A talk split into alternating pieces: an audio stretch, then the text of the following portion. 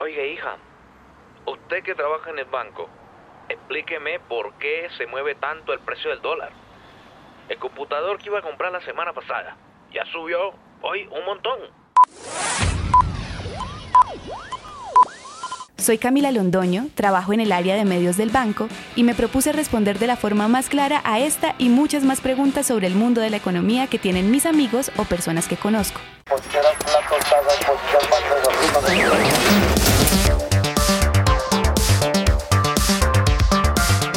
Bienvenidos a Economía de a pie, un podcast de Bancolombia para entender de forma simple conceptos financieros y económicos que escuchamos a diario, pero que a la final casi nunca entendemos.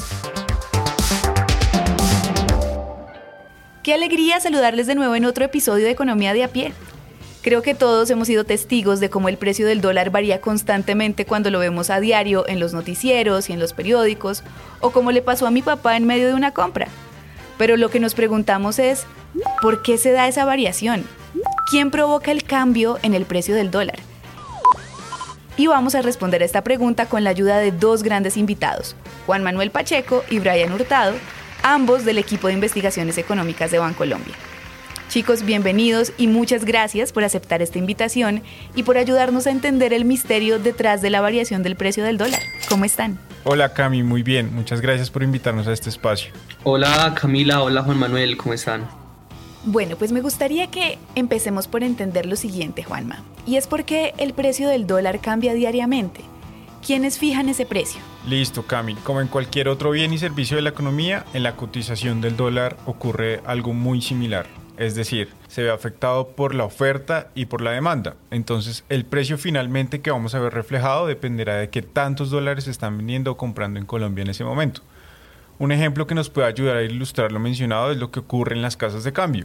Cuando estos establecimientos tienen una alta disponibilidad de dólares para ofrecer y la cantidad de personas que lo están necesitando es poca o es baja, el precio tiende a registrar caídas, es decir, podemos encontrar a un precio mucho más cómodo el dólar que estamos necesitando, para un ejemplo, para nuestro viaje. Por el contrario, eh, cuando el dólar o la cantidad de dólares ofrecida se reduce y las personas empiezan a demandar más dólares, el precio se incrementa porque hay una escasez relativa de este mercado. Dado que este mercado se mueve a diario y también se ve afectado por ciertas condiciones específicas de la economía local y global, la cotización del dólar suele ver grandes variaciones. Es por esto por lo que deberíamos estar atentos a estos cambios, porque la variación del precio del dólar afecta directamente el bolsillo de todos los colombianos.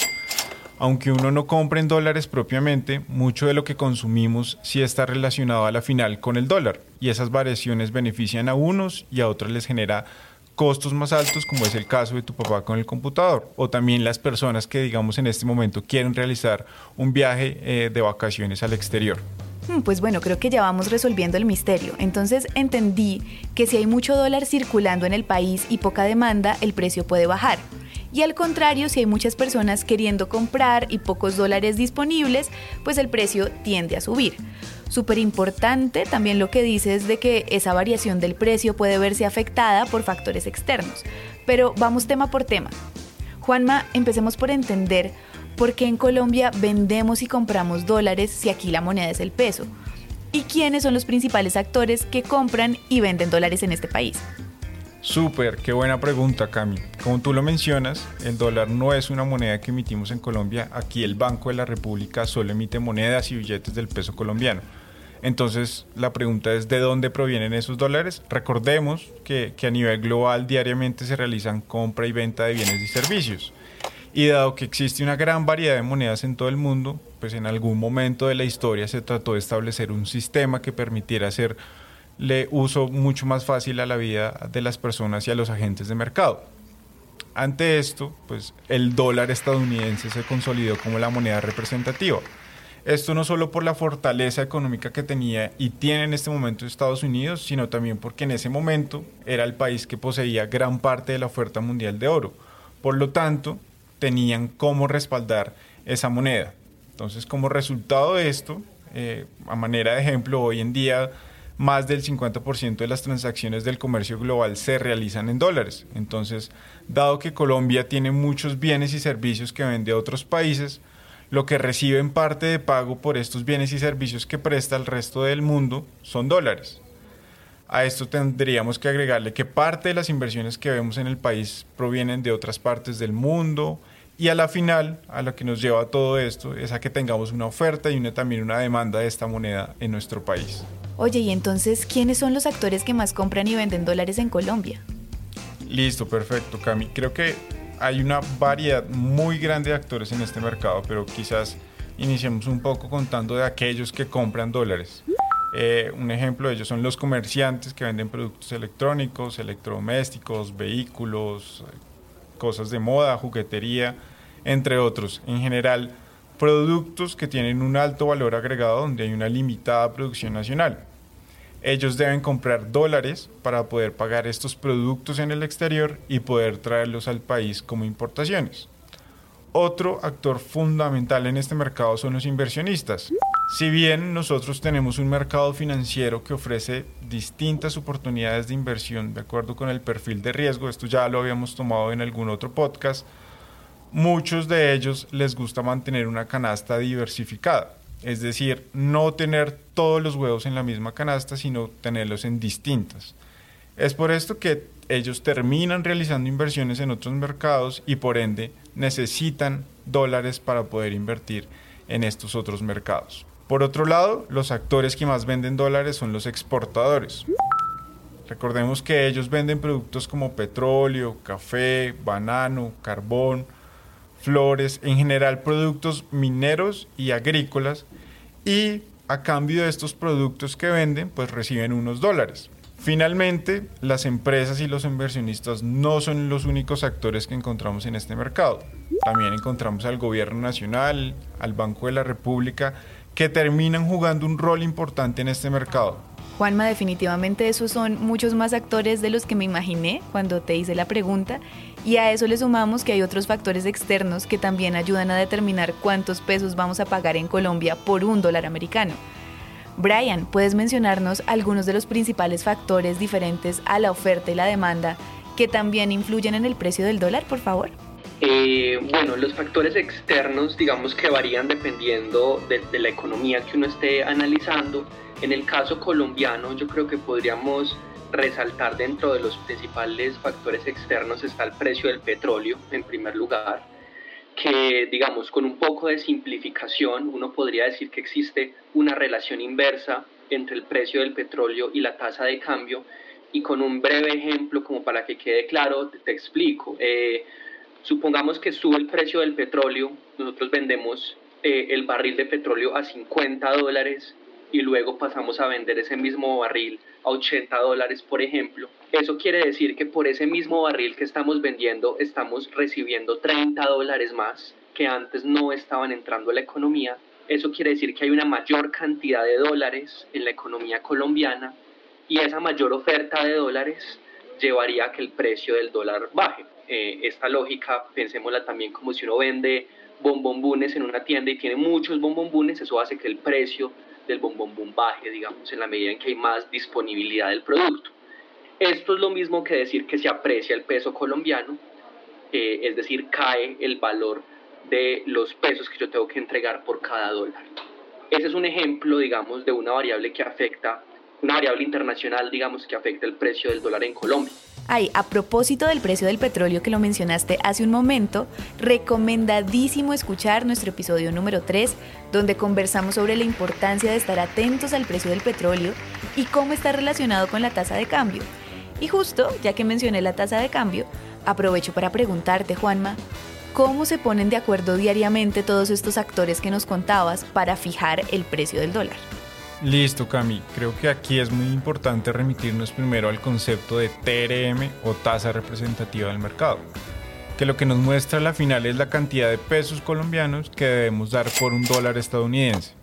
Este valor es el nivel de cotización oficial que se usa en el mercado colombiano para pactar muchas transacciones. De hecho, no sé si te has dado cuenta de que todas las noches en los noticieros nos dan a conocer este valor. Pero cómo se calcula es, es muy fácil. Como ya lo habías mencionado en otras preguntas, a diario todos los agentes realizan operaciones de compra y de venta a un precio y monto determinado en un sistema de negociación que está autorizado por un precio y por una cantidad.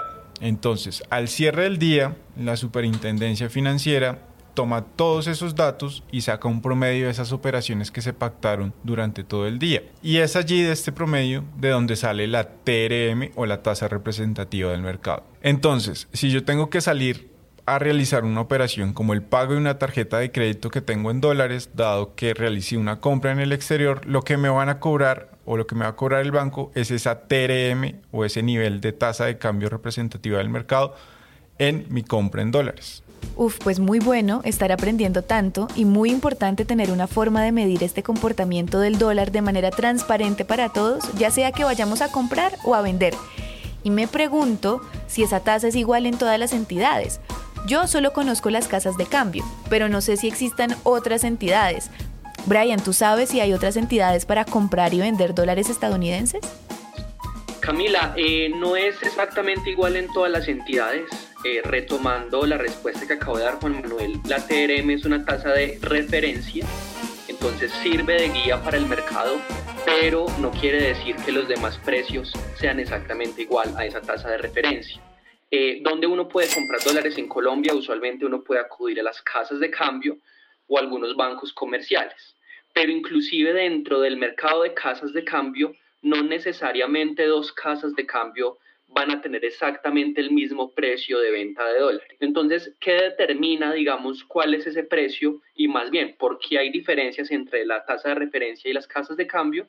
Y la respuesta es, son mercados independientes. El mercado de TRM funciona con unos agentes y el mercado de tasa de cambio interviene en otras personas. Usualmente aquí estamos pensando en personas naturales que acuden a las casas de cambio para comprar sus dólares para las vacaciones, eh, etcétera. Entonces, son mercados distintos y por lo tanto la oferta y la demanda es distinta, entonces el precio de ese mercado es distinto. Pero las casas de cambio cumplen el rol de proveerle dólares a las personas, a las personas naturales, a las personas de a pie, digámoslo así, que requieren y necesitan dólares para viajar o para sus vacaciones, por ejemplo. Bueno, pues ya con la claridad de que el precio del dólar en Colombia no es fijado por una entidad o persona como tal, yo quisiera saber si tenemos algunas bajo la manga para actuar en caso de que la oferta y la demanda y también los factores externos hagan que el dólar varíe mucho, ya sea a la baja o al alza. ¿Hay alguna forma de tener una especie de control en el país? ¿Tú sabes si esto existe, Brian? Bueno, Camila, eh, usualmente los países cuentan con bancos centrales que son los encargados en definir cómo se le va a dar el manejo a la política cambiaria, que es justamente la política encargada de, eh, digamos, el tipo de cambio o la tasa de cambio. En el caso colombiano, el Banco Central nuestro es el Banco de la República y es entonces la institución encargada de el control, el manejo y el análisis del mercado cambiario. En el caso colombiano, la política o la forma en la que el Banco Central maneja la política cambiaria es bajo un modelo de flexibilidad cambiaria. Esto es así desde el año 99, cuando el Banco Central se compromete con objetivos de inflación baja y estable, así como alcanzar niveles de actividad económica cercanos a, los niveles potenciales o de largo plazo. Y para lograr esos objetivos decide que la tasa de cambio flote, o sea, que fluctúe dentro de, dentro de lo que las fuerzas del mercado, digamos, la vayan moviendo. Sin embargo, es importante mencionar que el Banco de la República como autoridad cambiaria tiene la potestad de intervenir en el mercado de divisas, aunque esta intervención no limite o no,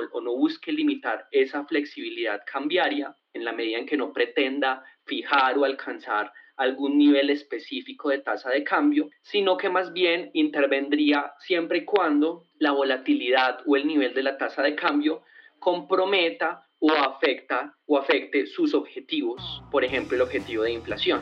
Brian, yo te escucho y siento que con cada episodio aprendo más de las funciones del Banco de la República. Mira que en el primero aprendí que es el banco de los bancos, es decir, el que le presta plata a los otros bancos y también les permite ahorrar e invertir. También hablamos en el episodio 5 de que el Banco de la República busca controlar la inflación en el país y ahora le sumamos que de paso está atento para ayudar a controlar la variación del precio del dólar en Colombia, porque igual un precio muy alto o muy bajo tiene sus pro y sus contra, como lo decía Juan Manuel al comienzo. Así que les invito a ambos a que nos compartan quiénes ganan si el dólar sube y quienes ganan si el dólar baja. Empecemos por Juanma. Listo, Cami. Cuando el dólar sube, pues encontramos también distintos actores que, que ganan.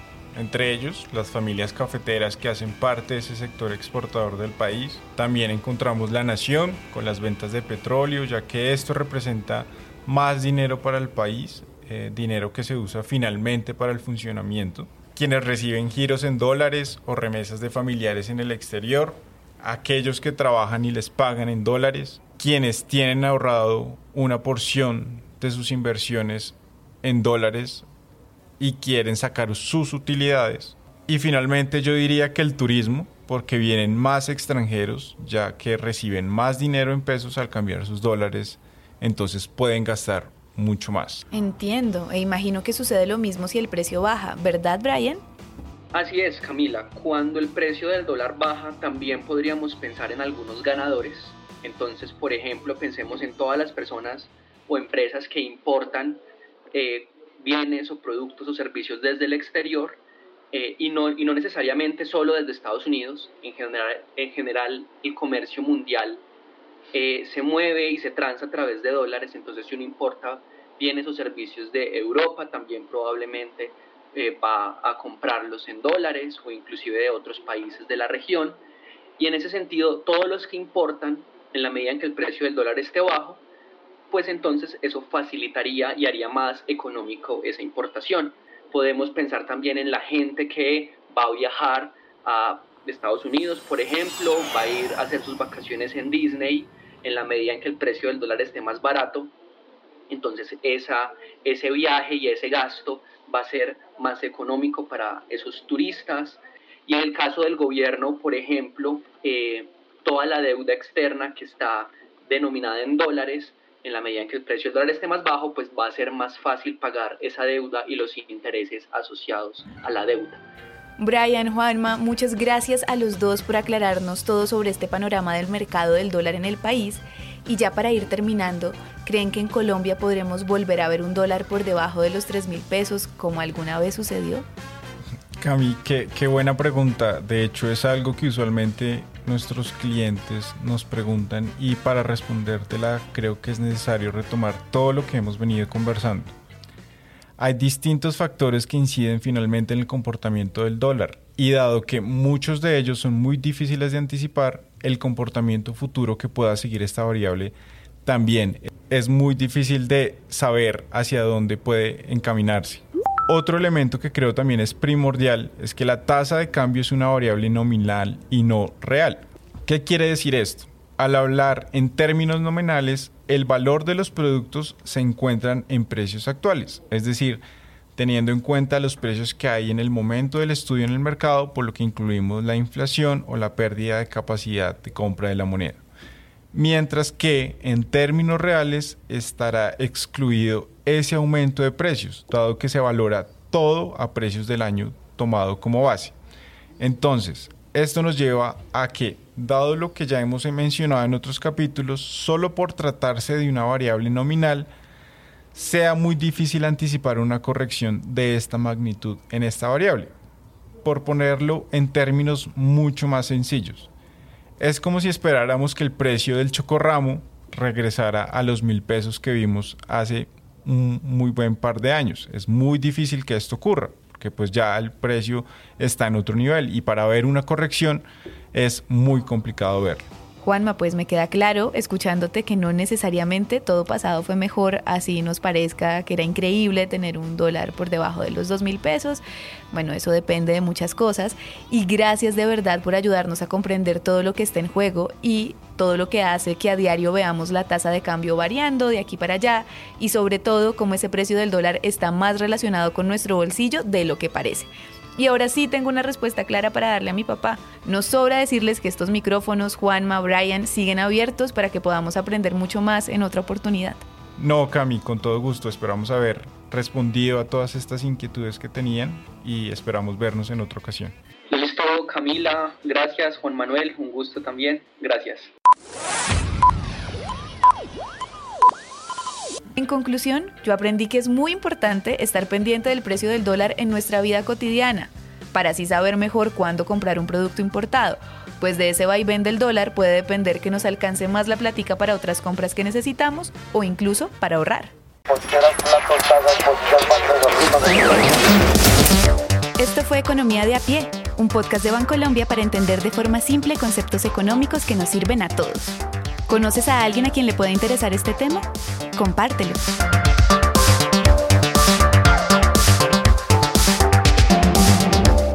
Y si quieres seguir conociendo más sobre el mundo económico, nos escuchamos en el próximo episodio.